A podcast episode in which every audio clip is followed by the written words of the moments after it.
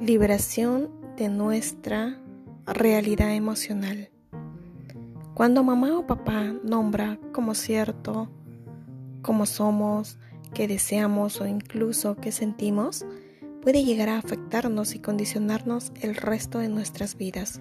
Se dice que hay mucha información desde el árbol transgeneracional, desde antes que seas engendrado, nueve meses antes, y durante toda la etapa del embarazo hasta que uno tiene 7 años de vida.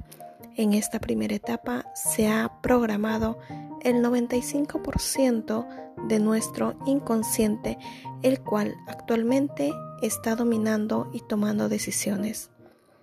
Es muy importante realizar liberaciones emocionales y el trabajo